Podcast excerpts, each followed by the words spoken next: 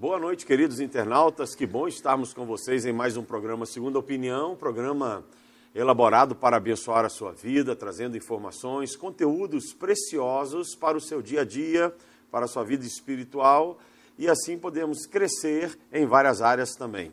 Hoje nós estamos aqui com um tema muito relevante. Pergunte que eu te respondo. Você poderá estar entrando no chat, fazendo a sua pergunta. Eu e o pastor Emerson estaremos aqui para te ajudar nas suas dúvidas e por isso não deixe de participar. Entre no nosso chat Deixe a sua pergunta e nós vamos te abençoar. Nós voltamos daqui a alguns instantes.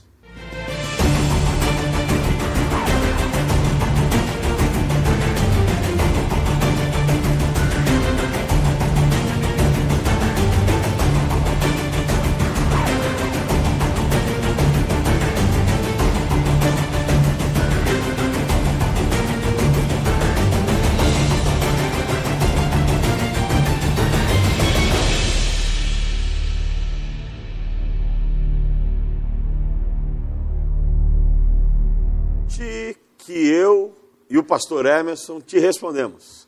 Esse é o nosso tema de hoje. Você pode estar participando e nós já temos algumas perguntas que chegaram para nós durante os dias da semana passada e por isso queremos estar já respondendo essas perguntas. Enquanto isso, você vai deixando a sua no chat para que nós possamos te ajudar. Eu quero começar com o pastor Emerson. Eu vou fazer uma pergunta para você, pastor Emerson, que chegou do nosso querido tio Ed e que são perguntas feitas pelas crianças ah, a respeito do o que acontece quando os animais morrem. Eles vão para o céu? Boa noite, querido internauta. Que bom estar aqui novamente. Uma alegria ter você. Mas o plano da salvação, o céu, ao que nós entendemos à luz da palavra de Deus, é ao homem, ao ser humano. Os animais também morrem como o homem morre, mas a ressurreição é para seres humanos. Então, animais, à nossa vista, não herdarão o reino dos céus, pastor. Até também porque eu acho importante nós falarmos que os animais, eles têm uma diferenciação dos seres humanos, porque os seres humanos nós somos formados de corpo, alma, mente e espírito. Os animais, eles são formados de corpo, alma e mente, eles não têm o espírito. E a palavra de Deus nos coloca que o que é eterno é o espírito. O corpo é a matéria, a mente é a razão ou inteligência que vem do, do cérebro e a alma são os sentimentos. Os animais têm sentimentos, eles choram, eles se alegram, mas eles não têm um espírito. Então, quando os animais eles morrem, eles deixam de existir. O ser humano, quando nós morremos, ou quando morre um ser humano, é o seu espírito que vai para diante de Deus, se apresentar para Deus poder dizer se ele vai permanecer no céu, vai para o céu ou vai para o inferno? Ok, pastor Humberto. Há duas perguntas aqui. Marcelinho Cândido, ele quer saber o seguinte: por que que Davi fez o censo de Israel de forma a desagradar ao Senhor? E a segunda pergunta é errado pastores curarem com jaqueta, chapéu, copo d'água e outros itens se Pedro curou doentes com a túnica na época que ele estava em Damasco e a túnica em Jerusalém. Tá. Primeiro, um abraço para você, querido Marcelo. Marcelo é youtuber, é uma pessoa que já está ah, nesse mundo ah, da mídia e da tecnologia há muito tempo. Um abração para você, para a esposa querida. A grande verdade é o seguinte, Marcelo. Quando nós falamos, por exemplo, de Davi e o censo que ele decidiu fazer no final do reinado dele, o grande problema foi a vaidade de Davi. Ele não faz, ele faz o censo não para glorificar a Deus, ele faz o censo para poder mostrar o seu poder, a sua riqueza, tudo o que ele tinha. Então Deus, ele se levanta contra Davi, e se nós pudéssemos parafrasear aquele texto nesse momento, é como se Deus estivesse dizendo assim: por que, que você está procurando glória própria? Por que, que você está se envaidecendo com o que tem? Tudo que você tem, fui eu quem dei. Então, Davi ele toma consciência, tanto é que ele, ele pede a Deus que o castigue, não castigue o povo, porque ele tomou consciência do erro que ele havia cometido. Mas o grande fator, e é o que acontece com muitos crentes nos dias de hoje, é a glória própria. Isso acontece com líderes, acontece com ministros, com pastores e tudo mais, que fazem a obra de Deus não dando glórias a Deus, mas procurando a sua glória. Por isso esse negócio de ficar contando, ah, eu já converti tantas pessoas, ah, eu já, já curei tantas pessoas. Ninguém converte, ninguém cura se não for pelo poder de Deus. Então é Deus já converteu, Deus já curou, e toda a honra e toda a glória seja dada somente a Deus. A segunda pergunta, que é muito interessante, a respeito da, da cura das pessoas que tocavam na, na, nas roupas de Pedro, ou mesmo Pedro, ao passar, deixava a, o manto dele, as pessoas acabavam sendo curadas. É, isso é muito forte no seguinte sentido: Pedro nunca teve a intenção de usar o seu manto para curar quem quer que fosse. As pessoas vinham ao encontro dele e tocavam-no para que pudesse ser curado, como aconteceu com Jesus também, naquele efeito da, da mulher do fluxo hemorrágico, que ela diz: eu, se eu tocar na ponta da orla da veste de Jesus, eu serei curada. A fé é algo que toca o coração de Deus. A fé alcança a misericórdia do Senhor. Muitas pessoas são curadas por este tipo de, de evento, não porque haja poder na roupa, mas porque a misericórdia de Deus é tão grande que permitiu que a pessoa pudesse ser curada. O grande problema é que as pessoas, quando começam a ler esses textos na Bíblia, começam a criar rituais para que possa acontecer a cura, para que possa acontecer a, a, a libertação. E isso tirou novamente a glória de Deus e começa a coisificar Deus. O que é coisificar Deus? É eu pegar no meu paletó e, por exemplo, dizer Deus está no meu paletó, o poder está no meu paletó, e eu jogo sobre uma multidão, e a multidão ela é assim, ah, tocada, alguns caem, outros dizem que foram curados. Então, isso é transformar Deus em uma coisa. E Pedro nunca teve essa intenção. Isso é uma intenção que tem surgido muito nos dias de hoje, principalmente nas, nas igrejas neopentecostais, que tem o hábito de sinais, curas, prodígios e maravilhas para atrair pessoas. Então nós temos que tomar muito cuidado, porque Deus ele é um Deus que condena esse tipo de atitude e ele sabe quem está fazendo para a glória própria e para poder uh, demonstrar poder e quem está fazendo sem perceber, como Pedro fazia sem perceber. Lucas narra isso porque Lucas ficou impressionado de ver a multidão vindo em direção a Pedro, ok? Muito interessante, pastor, aproveitando o gancho da, da cura, algo que eu me lembro, e foi uma única vez que Deus usou-me dessa maneira. Certa ocasião, havia uma família na igreja e a esposa estava passando uma, um momento difícil no casamento, onde o marido bebia e ela apanhava do marido. E em conversa em gabinete, o Espírito Santo disse: peça que ela traga o pijama que esse marido usa para dormir. E ela trouxe na, no dia seguinte, nós oramos, onde aquela roupa representava aquela pessoa, ungimos e declaramos as bênçãos do Senhor sobre a vida daquele homem. E depois esta mulher voltou agradecida a Deus, porque Deus havia operado um milagre na vida desse marido e as surras e a bebida havia cessado. Então nós não compreendemos como Deus pode usar algo como isso para abençoar vidas, como a sombra dos discípulos também curavam. Então é o sobrenatural e a grandeza e soberania de Deus que entra nesses assuntos, Marcelinho. Então nós compreendemos assim que Deus pode usar um paletó, até pode, né, pastor? Pode. Pode usar um, uma água, até pode, mas é um momento específico, é algo que Deus direciona algo que Deus vai fazer porque Ele quer fazer, não é o homem, não é a roupa, não é o objeto. Ok. Temos uma pergunta aqui que também chegou para nós eu, no meu WhatsApp particular. Que garantia temos que a Bíblia que usamos corresponde à original?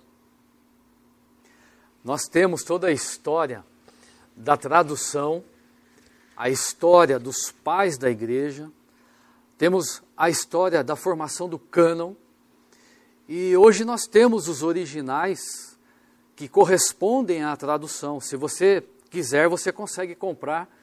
Não me lembro o nome agora do, do, do original, mas a Septuaginta é para o grego e a Vulgata para o latim, isso, né, do, do hebraico, inclusive. E você tem a versão grega também que você pode adquiri-la.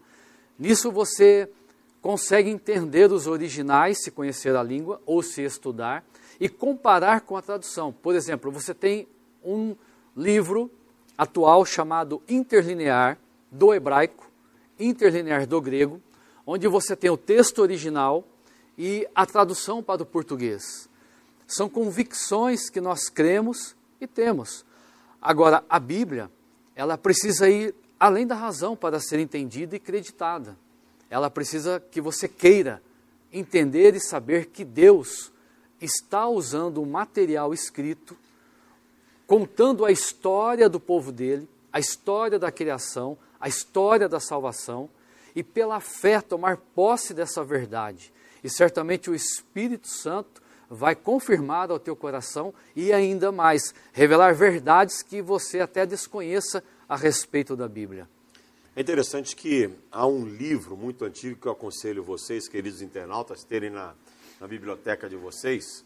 O título é E a Bíblia tinha razão, que vem demonstrando através de estudos arqueológicos e, e pesquisas que a Bíblia é realmente um livro verdadeiro e que esta Bíblia que nós temos, ela, ela mantém a, a, a verdade desde a narrativa de Moisés. Eu disse ontem no nosso culto que Moisés ele é o primeiro a escrever a, a, as verdades bíblicas na Torá ou no Pentateuco, na nossa Bíblia, porque ele era egípcio, foi criado no Egito. Ele era hebreu, que foi colocado no rio, a filha de Faraó o tomou como adotivo, e ele cresce como príncipe do Egito, e ali ele domina as escritas, porque o povo Faraó foi o povo que desenvolveu as escritas, principalmente em papiros, que já naquela época era uma tecnologia muito importante para manter verdades e tradições escritas. E Moisés então vem e escreve. E a arqueologia, a ciência tem provado que isso é verdadeiro. Quando nós pegamos a nossa Bíblia, devido à riqueza da língua portuguesa, ela tem mais facilidade de se aproximar e se adaptar aos originais, que a Bíblia foi escrita em hebraico, aramaico e grego, do que outras línguas, porque nós temos na, na, na língua portuguesa uma, várias palavras para um objeto só, diferente da inglesa, que muitas vezes é uma palavra ah, para várias coisas. Nós temos várias palavras para um objeto, para uma coisa. Então isso faz com que a Bíblia seja mais próxima. Agora, tem que ser a Bíblia que tem a origem do hebraico, aramaico e grego, porque já surgiu uma, uma Bíblia nova aí, que é uma Bíblia que foi deturpada, que não se encontra de acordo com os originais e que nós temos que tomar muito cuidado e que é escrita por aqueles que defendem ah, o grupo LGTB+, e eles tentam ah, mudar sentidos de textos bíblicos e nós, os crentes, temos que estar atento a isso. A Bíblia é inclusiva é o nome dela. Então, cuidado quando se alguém te der uma Bíblia inclusiva, porque ela foi deturpada em relação à verdade. Ok. Há uma pergunta, pastor Humberto, aqui, aliás, duas também.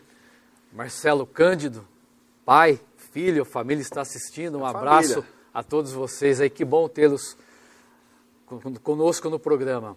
Ele pergunta sobre Gênesis 1 e 2, pastor. Gênesis 1 diz que Deus cria o homem, façamos o homem a nossa imagem e semelhança. E Gênesis 2 vai narrar a criação de Adão e de Eva. Então a primeira pergunta é: são as mesmas pessoas ou são outras pessoas que Deus está criando? Na verdade, são as mesmas pessoas, Marcelo, porque entenda o seguinte: Gênesis 1, ele vem colocando os dias da criação. Então ali há uma ordem de escrita para poder mostrar o poder de Deus, o que ele veio criando a cada dia, até que ele chega no sexto dia, onde ele cria o homem, façamos o homem a nossa imagem e semelhança, e ele então termina a sua obra. Gênesis 2 vem para explicar a respeito da coroa da, da obra de Deus, da criação de Deus, que é o homem e a mulher. Então, na verdade, Gênesis 2 está explicando o sexto dia. O que aconteceu no sexto dia, que foi o dia da criação do homem e da mulher, porque no sétimo Deus descansa então, é, é simplesmente ah, alargando mais, explicando melhor o que aconteceu no sexto dia. Ok, pastor. E a segunda pergunta, também do Marcelo, é sobre Balaão. Segundo ele, Balaão, que não era judeu, mas profeta, e Deus o usa. E a pergunta é: por que, que Deus usou alguém que não era judeu? Existe uma coisa chamada soberania de Deus. E você poderia me perguntar por que, que Deus usou então a mula, que não era ser humano? É a soberania de Deus. Deus ele usa quem ele quiser para os seus propósitos. E ele usa Balaão porque Balaão foi, foi colocado diante do povo de Israel para amaldiçoar o povo de Israel. Só que Balaão tinha uma característica interessante. Deus aparecia para ele. Tanto é que nas tradições ele é chamado de o profeta que via Deus. E Deus aparecia e falava verdades para que ele abençoasse ao povo de Israel. Chegou então Balaque, o rei, e ordenou que ele fosse lá e amaldiçoasse o povo de Israel. Então Deus teve que intervir na situação. Agora, a grande verdade é que Deus usa quem ele quiser. Deus pode usar, e eu tenho uma história muito interessante de um pai de santo, que de certa forma foi usado por Deus, com um jovem que era da nossa igreja, se desviou e foi no terreiro de, de Umbanda, e quando ele se aproximou do pai de santo, o pai de santo disse que não poderia nem tocar nele, porque ele era um separado ah, de Deus, porque a mãe orava por ele e ele não tinha poder como pai de santo, a entidade que estava nele, de tocar naquela vida. Então o jovem acabou voltando para Cristo, olha que interessante, acabou voltando para Deus, porque de certa forma Deus usou aquele, aquele momento. Então, a soberania de Deus é algo muito interessante, Marcelo. Deus ele trabalha da maneira que ele quiser, com quem ele quiser e onde ele desejar. Então eu entendo que Balaão ele está dentro dessa questão da soberania de Deus para alcançar um propósito, como diz Jó, eh, nenhum dos seus planos podem ser frustrados. Pastor Emerson, pergunta que chega aqui para mim também e que você pode uh, nos ajudar com isso. Qual foi o motivo que levou Deus querer matar Moisés? Ou seja, não deixar que Moisés entrasse na terra prometida? A grande questão, pastor, é que nós vamos novamente cair nessa soberania de Deus. Porque não é a primeira vez, ah, houve também um momento em que sua esposa intercede diante de Deus para que Deus também não mate Moisés. Mas Moisés tinha também as suas dificuldades de relacionamento com o Senhor. Moisés foi duro quando Deus pede para que toque na rocha e ele fere a rocha. Né? Quando subiu com o povo pelo deserto, não ouviu os doze espias, onde dez trouxeram uma mensagem negativa de que não entraríamos na terra prometida. Dois, Josué e Caleb, trouxeram uma mensagem positiva, que a terra era deles, mas, acima de tudo, Moisés não fez a vontade do Senhor, que a ordem era: entrem na terra prometida. Chegue lá, Moisés, vá até lá, porque eu serei contigo. É a mesma situação do livro do Êxodo, quando Deus chega a Moisés lá na sarça, e você vai se lembrar disso, que ela estava fumegando, pegando fogo e não se consumia. Moisés chega até lá, Deus diz a ele: Olha, Moisés, aqui é solo santo, tire as sandálias, porque eu sou o Senhor. E Deus o chama para livrar o seu povo. Há ali um versículo que eu não me lembro qual é, e Deus diz: Moisés, eu serei contigo, eu irei contigo, e Moisés, Moisés desacredita. Parecia que havia uma dificuldade em Moisés em ter a credibilidade, a fé, a segurança nesse Deus que, apesar de não ter tido uma experiência ainda com ele, o conhecia pelo ensinamento oral da sua mãe, que vai ser a sua ama de leite, ali quando ele é colocado no cesto desce o rio, a princesa então o pega e a própria irmã Miriam diz: Olha, eu conheço alguém que pode cuidar desse menino, e chama a própria mãe. E por 40 anos Moisés continua com esse contato com seu povo hebreu. Mas a diferença são as experiências com Deus na vida de Moisés. Então Deus olhou para aquele homem, viu aquele homem e tomou a decisão mediante a soberania dele. Algo que às vezes é difícil para nós compreender e explicarmos certas situações, porque cai na grandeza de Deus. Agora, você sabe que eu tenho uma visão sobre esse texto, que realmente o, o que pega muito com Moisés é a questão dos espias, é a questão dele, Deus mandou ele falar com a rocha, e ele, na ira, bateu na rocha. que Deus usa Moisés como um referencial para incutir na mente do povo, se eu posso fazer isso com alguém que foi o meu líder usado no vosso meio, eu posso fazer isso com qualquer um de vocês. Então, de certa forma, a pedagogia de Deus esteve presente ali naquele momento, quando Deus ensinou ao povo a importância da obediência e da fé. Porque Moisés não teve fé no caso dos espias e não teve obediência no caso da rocha. Então Deus pega Moisés e diz: Ok, o meu povo vai aprender através da disciplina que eu darei ao meu servo. Por isso que pesa muito para nós, pastor Emerson, que somos líderes, essa questão. Uhum. Nós temos que andar de maneira muito correta diante de Deus, porque Deus ele pode nos disciplinar para ensinar ao povo a importância da obediência e da fé. Exatamente. Okay? Há mais uma pergunta aqui, pastor, também do, do Marcelinho. Ele diz: Na Torre de Babel, Deus fala no plural. Desçamos e confundamos as línguas. E tudo mais. O texto, ele quer dizer que o texto continua. Quem é esse plural? Jesus já havia chegado? Eram os anjos? Não, é a Trindade, Marcelo. É, minha, é, é o mesmo plural que é usado em Gênesis capítulo 1, façamos o homem a nossa imagem e semelhança. A Trindade, ela é pré-existente. Jesus e o Espírito Santo são pré-existentes, ou seja, eles existem desde antes da criação de todas as coisas. Eles são eternos. Jesus fala: "Eu sou o alfa, eu sou o ômega" lá em Apocalipse 1, dizendo: "Eu estou aqui desde o início e estarei para todo sempre". Então, esse desçamos refere-se à Trindade. É o mesmo do façamos lá em Gênesis 1, 26, em que o Senhor cria o homem, ok? Ok. Nós temos uma pergunta aqui muito interessante. Uh, onde estava Jesus durante os três dias entre sua morte e ressurreição? Antes de eu fazer essa pergunta mais exatamente, convido você, querido, a colocar no nosso chat aqui a sua pergunta para que nós possamos estar te ajudando na sua, na sua dúvida também. E eu quero corrigir essa pergunta, se for permitido. Jesus não esteve três dias no túmulo na sua morte.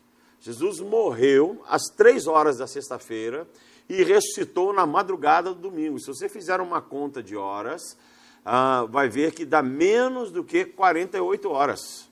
Se você pegar três horas da sexta até três horas do, do, da tarde de, sábado, você tem 24 horas. Se você pegar até três horas da madrugada de domingo, você tem aí 36 horas, no máximo 40 horas Jesus ficou ali no seu túmulo.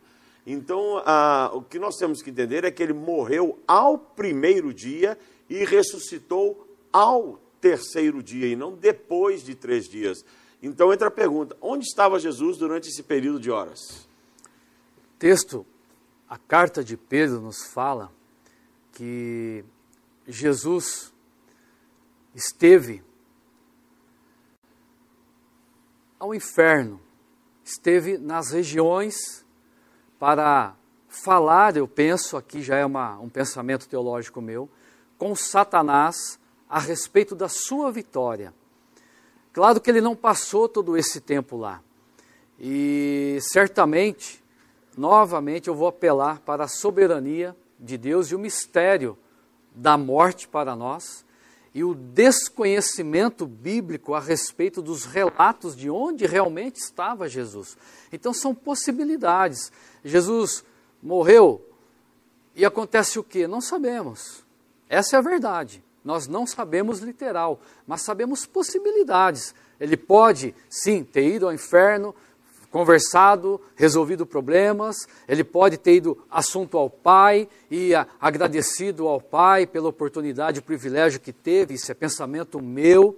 Ele pode ter apenas ficado no seu reino espiritual aguardando a profecia de Deus se cumprir para que ele ressuscitasse nova ou, ou encarnasse ali ressuscitado.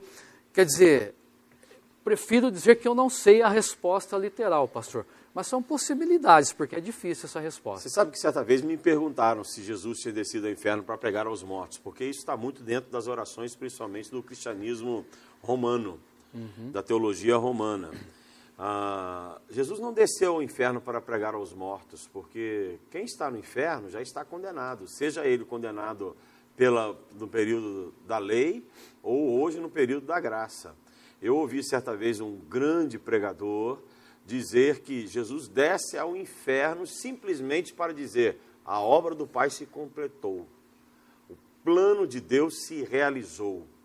Então ele vai ali para mostrar uhum. que a cruz era vitoriosa, que o projeto salvífico de Deus Pai, Filho e Espírito Santo era um projeto vitorioso.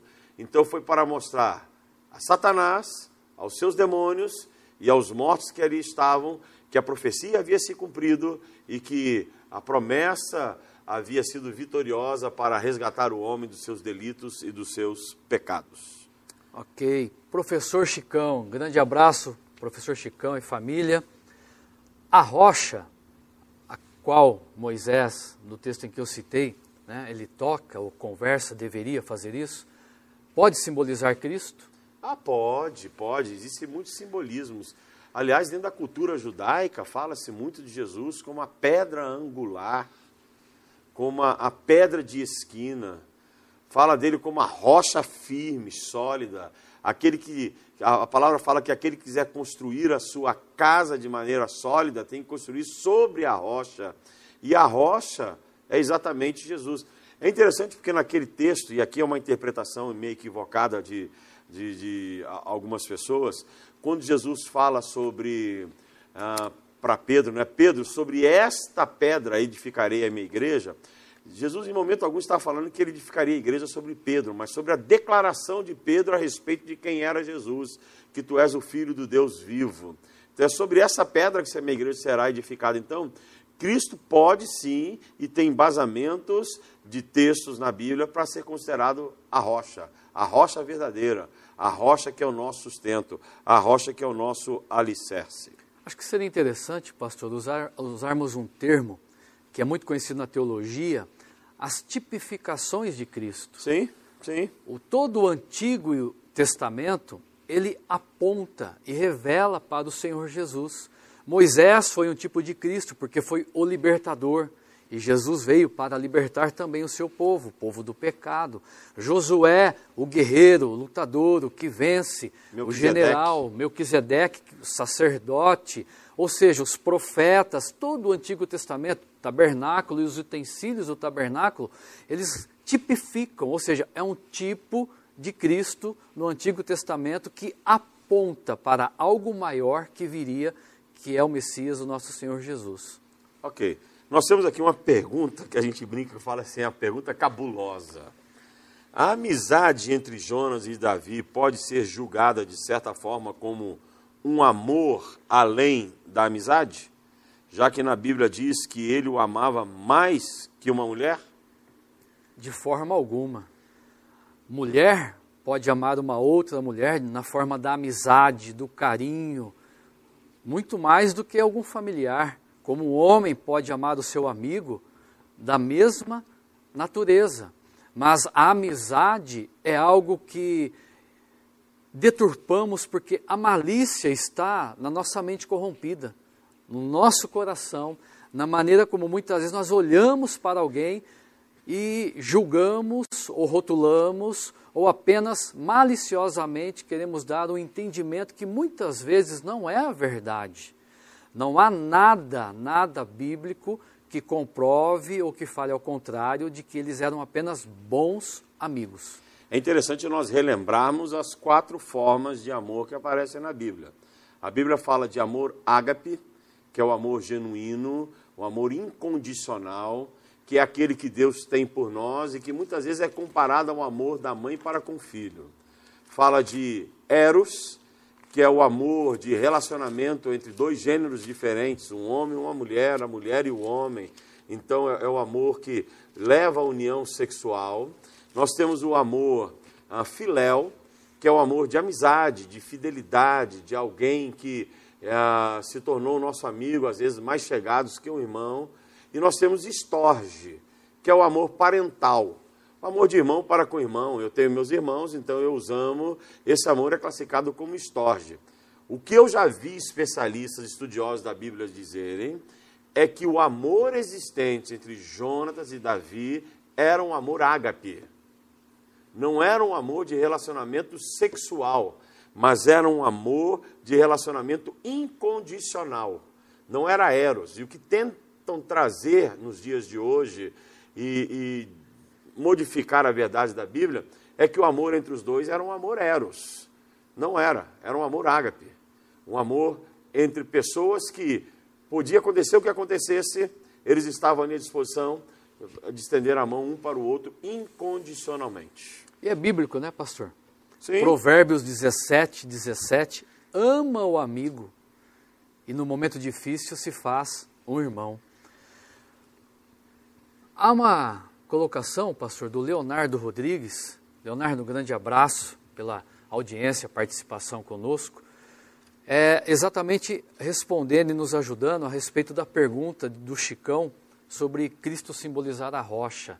Ele cita o capítulo 10 versículo 4 de 1 Coríntios, que diz: Beberam da mesma fonte espiritual, porque bebiam de uma pedra espiritual que o seguia. E a pedra era Cristo. Né? Na escrita de Paulo, ele está narrando a respeito Sim. dos exemplos da história de Israel. E Paulo diz que espiritualmente essa pedra era Cristo. E, é, e, olha, é fantástico quando você olha na Bíblia os simbolismos, as tipificações de Cristo. É, eu, quando estive em Israel, por exemplo, da primeira vez, e pude conhecer o que era a pedra angular, nós passamos por debaixo de um, de um portal, e naquele portal existia a pedra angular. O portal havia sido construído não com massa, mas com pedras que eram amarradas. E se tirasse aquela pedra do meio, que formava um ângulo, tudo ruía. Então, por isso, Jesus é, é chamado de a pedra angular, porque se tirá-lo da nossa fé, acabou a nossa fé, vã é a nossa fé. E também fala de Jesus como uma pedra de esquina, e isso é possível ver em parte dos muros de Jerusalém, em que é a pedra que fica exatamente no ângulo que, se também retirá-la, cai toda a construção. Então, essa visão de Cristo como pedra é fantástica. Obrigado, Leonardo. Ótima sua Interessante, né, colocação. né, pastor, que na pedra angular do arco, ela está no centro, né? No centro. Ela dá equilíbrio e é, a centro da, é o centro de toda a estrutura. É por isso que nós temos que ser cristocêntricos. Então, é, Cristo tem que estar no centro da nossa vida, no centro dos nossos projetos, no centro dos nossos sonhos. Nós temos que ser cristocêntricos. Ok? Ok. Mais alguma pergunta aí? Puxa vida, nós estamos aqui esperando que você mande a sua pergunta para que possamos te ajudar. Estamos à sua disposição hoje. É um tempo especial para que você possa crescer nesta verdade a respeito da palavra de Deus e tirar as suas dúvidas. Então, manda aí no chat para que nós possamos te ajudar a, na, na sua dúvida para que você cresça. Pastor, ontem me fizeram uma pergunta. Aproveitar aí colocar aqui publicamente, que pode ser interessante para alguém que está lá, a respeito dessa vacina do Covid. Como que nós, como igreja, pensamos a respeito da vacina. A primeira pergunta que fizeram é se ela era a marca do anticristo. E a segunda pergunta é se deveríamos tomar a vacina. Então vou começar pela segunda. Devemos. Okay. Você deve tomar a vacina. É uma questão de responsabilidade com o teu irmão, com o corpo. Porque se você vai estar na igreja para adorar a Deus, você também é responsável pelo teu irmão. Então você tem que estar ciente de que você não será um, um, um meio transmissor desta, desta, pande dessa pandemia ou dessa, desse vírus que nós estamos ah, tendo que enfrentar nos dias de hoje. Então deve tomar. Segundo, eu já ouvi tanto falar sobre a marca da besta. Eu me lembro que quando surgiu o código de barra, falaram que aquilo era a marca da besta. Quando criaram o CPF, é a marca da besta. O documento único, a marca da besta. A marca da besta não vai ser uma marca, né? isso é uma visão minha, interpretação minha, uma marca visível. A marca da besta fala que vai ser na fronte, lóbulo frontal, área de pensamento, de raciocínio. Então vai ser uma mudança de pensamento que vai estar presente no mundo de tal maneira que vai procurar entrar na igreja para deturpar as verdades de Cristo e colocar uma outro, um outro pensamento dentro da igreja do Senhor. Então, na minha visão, pastor Humberto, pessoal, a marca da besta é algo muito mais ah, silencioso e subliminar do que nós imaginamos. Okay? ok? Tem uma pergunta que chegou aqui no nosso chat. Ok. Nosso querido, estou com saudade de você, ah, José Ubirajara de Souza. Você sabe quem que era? É o Bira. É o Bira. Saudade de você, Bira. Bira e Renata. Uh, Bira e Renata, Bira um abração, Renata. beijo para vocês. A pergunta que ele faz é como Caim se casou se havia apenas Adão e Eva? o que nós pensamos é que eram só Adão e Eva. Mas a grande verdade é que havia mais alguém, porque se ele casou, né, existia essa pessoa ou essas pessoas. Uma grande dificuldade nossa, Bira e queridos internautas, é que esse tempo não nos é claro e revelado a respeito do tempo do Éden e uma parte, se eu posso usar essa expressão, do pós-Éden. Porque nos falta informações bíblicas para isso. Mas uma das correntes é que Adão e Eva já haviam tido filhos e filhas no decorrer do período aqui na terra, quando expulsos do, do, do, do jardim do Éden ou do paraíso, como queira. E então, quando Caim comete o assassinato matando seu irmão Abel, e Deus o manda para uma outra região, lá também ele vai encontrar um povo. A segunda opção é que ele pode ter já ido dali com uma das suas irmãs que o acompanha. Que a Bíblia não diz quantos mais filhos Adão e Eva tiveram, tem sete, Abel, Caim. Mas certamente eles tiveram muitos filhos, porque a ordem de Deus foi: povoem a terra, fecundem, encham a terra. Então, uma das expectativas teológicas é que havia lá já povos parentes de Adão e Eva. Ou o próprio Caim já sai dali, já parte dali com uma de suas irmãs e com ela ele vai gerar uma nova família. Não sei se o pastor tem alguma outra interpretação a, a, a minha, a minha visão sobre isso é que, como a Bíblia é uma narrativa judaica no Antigo Testamento, e o judeu ele foca no homem, no macho, ele não evidencia a mulher, mas há consenso no meio teológico de que Adão e Eva tiveram filhos e filhas. E os filhos se casaram com as filhas. E ali constituíram a raça humana e foram crescendo cada dia mais. Tem uma pergunta feita aqui pelo nosso internauta e eu quero responder ela. 666, e quem faz é o Jefferson Bouri Ribeiro. 666 é o número da besta. Nós temos que aprender a interpretar o 666. Por que, que nós falamos que 666 é o número da besta? Dentro da numerologia bíblica, o número 6 significa imperfeição. Então é número de homem, porque o homem é imperfeito. E é um número usado também para identificar toda a imperfeição que possa existir de uma mente. Então, quando nós falamos de 666 como número da besta, nós estamos dizendo assim: a besta é imperfeita, o falso profeta é imperfeito e o anticristo é imperfeito. Por isso forma-se 666. E usamos isso para identificar a trindade maligna que vai estar sobre a terra, se já não estiver, no final de todos os tempos. Em contraposição à trindade benigna, que é o Pai, Filho e Espírito Santo. O número de Deus é o 7, o número do homem é o 6. Número perfeito é o 7, número imperfeito é o 6. Então guarde isso. A besta é imperfeita, o falso profeta é imperfeito, o anticristo imperfeito, por isso é usada a expressão 666. Ok. Pastor Humberto, tem uma pergunta aqui da nossa irmã Sueli Mursilo. Boa noite, Sueli, um abraço. Sei que você participa de todas as nossas transmissões, todos os nossos programas. Enquanto o senhor respondia a pergunta anterior, eu já aproveitei para localizar a resposta que ela faz. No Novo Testamento, Mateus 5,43, diz. Perdão, 5,38, que ela já fez uma segunda, até ela é, pulou aqui, é. desculpa. É, olho por olho, dente por dente. Onde está isso no Velho Testamento? Primeira passagem, Levítico, 24, 20. Fratura por fratura, olho por olho, dente por dente, como ele tiver desfigurado algum homem, assim se lhe fará. A segunda está em Deuteronômio 19. Eu perdi o versículo aqui. Já acho aqui, Deuteronômio 19. Okay, mas... É, eu já passo para você, se ele está em 19, eu não marquei o versículo, perdi aqui, eu já procuro novamente e respondo para você. E que está fundamentado na lei de Italião, né? Na Também lei de... lembra? Exato. Lei de Italião, falava olho por olho, dente por dente. Mas ela faz a segunda pergunta aqui, pastor Everson. Ok. No 5,43, Mateus 5,43, diz, amarás ao próximo e odiarás o teu inimigo. Onde diz isso no Velho Testamento? Ok. Foi? Sumiu. Sumiu? Sumiu. Então, peraí, peraí. Enquanto é. você procura, deixa eu responder a pergunta tá. que o Natan está fazendo, o Natan Augusto faz. Pastor, 9, o que é pecado de blasfêmia contra o Espírito okay. Santo? Entenda o seguinte, Natan.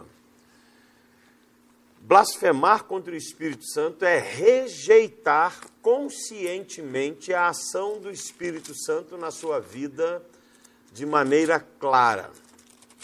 Agora, entenda o seguinte: só, só blasfema contra o Espírito Santo quem tem o Espírito Santo.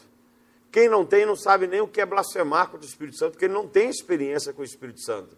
Então, blasfemar contra o Espírito Santo é você dizer assim: eu sei que o Espírito Santo é o meu Senhor, eu sei que ele opera em mim, eu sei do seu chamado para a minha vida, mas eu não quero, porque eu prefiro fazer o que está no meu coração do que aquilo que o Espírito Santo deseja para a minha vida. Então você está dizendo e maldizendo o Espírito Santo, dizendo a ele: você não serve, você blasfemou, você falou algo que não deveria ter dito, você se expressou de maneira ruim em relação a ele e o rejeitou.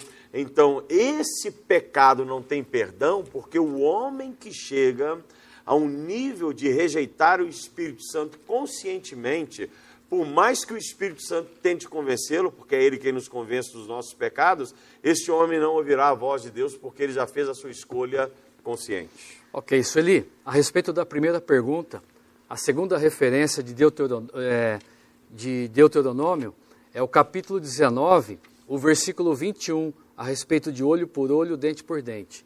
E a referência de que você faz a segunda pergunta está em Levítico, no capítulo 19, versículo 18, que diz assim: Não te vingarás, nem guardarás iras contra os filhos do teu povo, mas amarás o teu próximo como a ti mesmo, eu sou o Senhor. Ok? Levítico 19, 18, a segunda resposta que você pergunta. Então, muito bem, nós estamos chegando aqui ao final do nosso programa, temos duas perguntas que vamos procurar ser bem dinâmicos na resposta.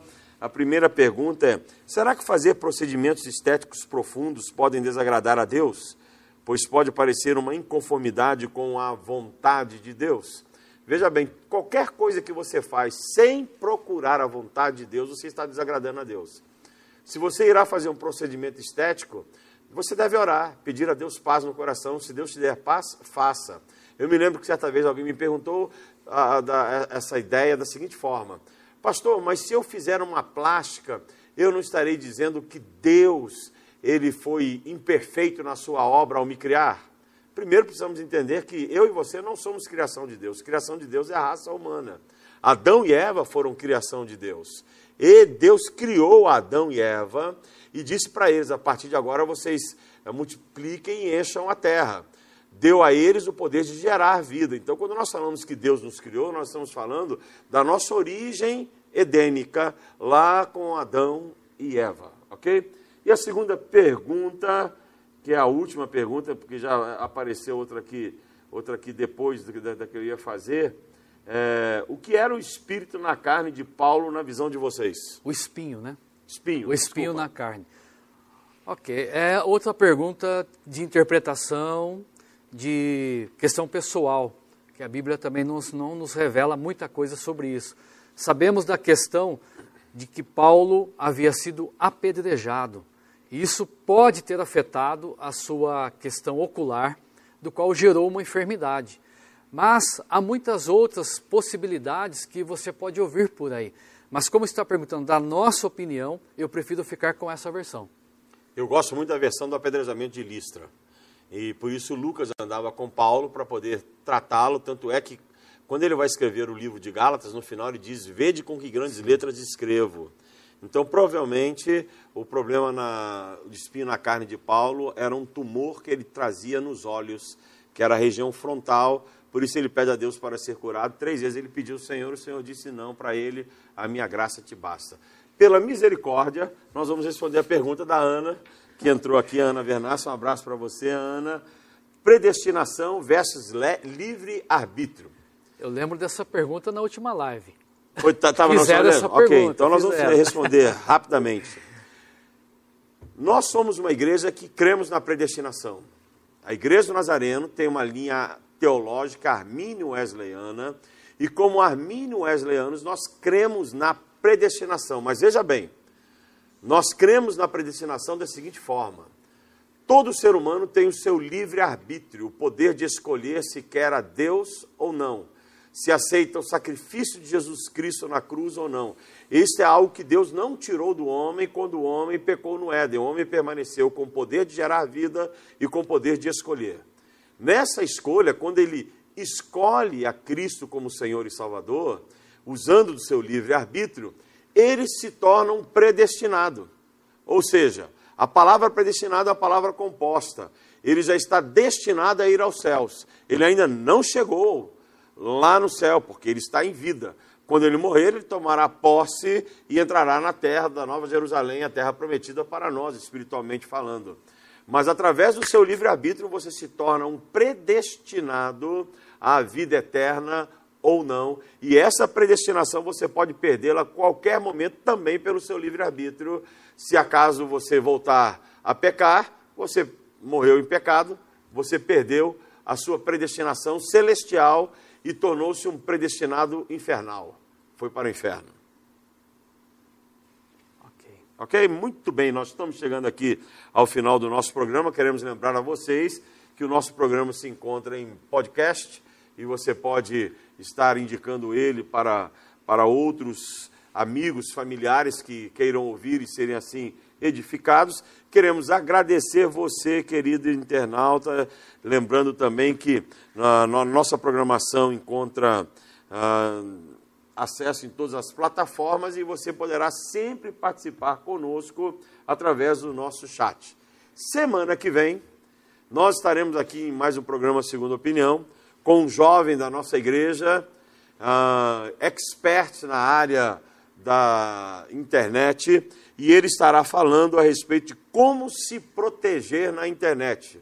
Marcelo Laendre, filho, estará aqui para dar essas dicas de como você vai, deve trabalhar as suas senhas, os riscos que você corre, por exemplo, quando você também ah, ah, acessa um site e ali pode existir um vírus que vai te trazer prejuízos e dificuldades. Então, participe conosco, próxima segunda-feira, às 20 horas, como se proteger na internet com o nosso querido jovem Marcelo Laendre. Um grande abraço, obrigado, pastor Emerson. Eu que agradeço, pastor Humberto, mais uma vez, um abraço, querido internauta, pela participação, pelas perguntas, e é sempre uma alegria estar aqui. Grande abraço para você, querido internauta, e até semana que vem.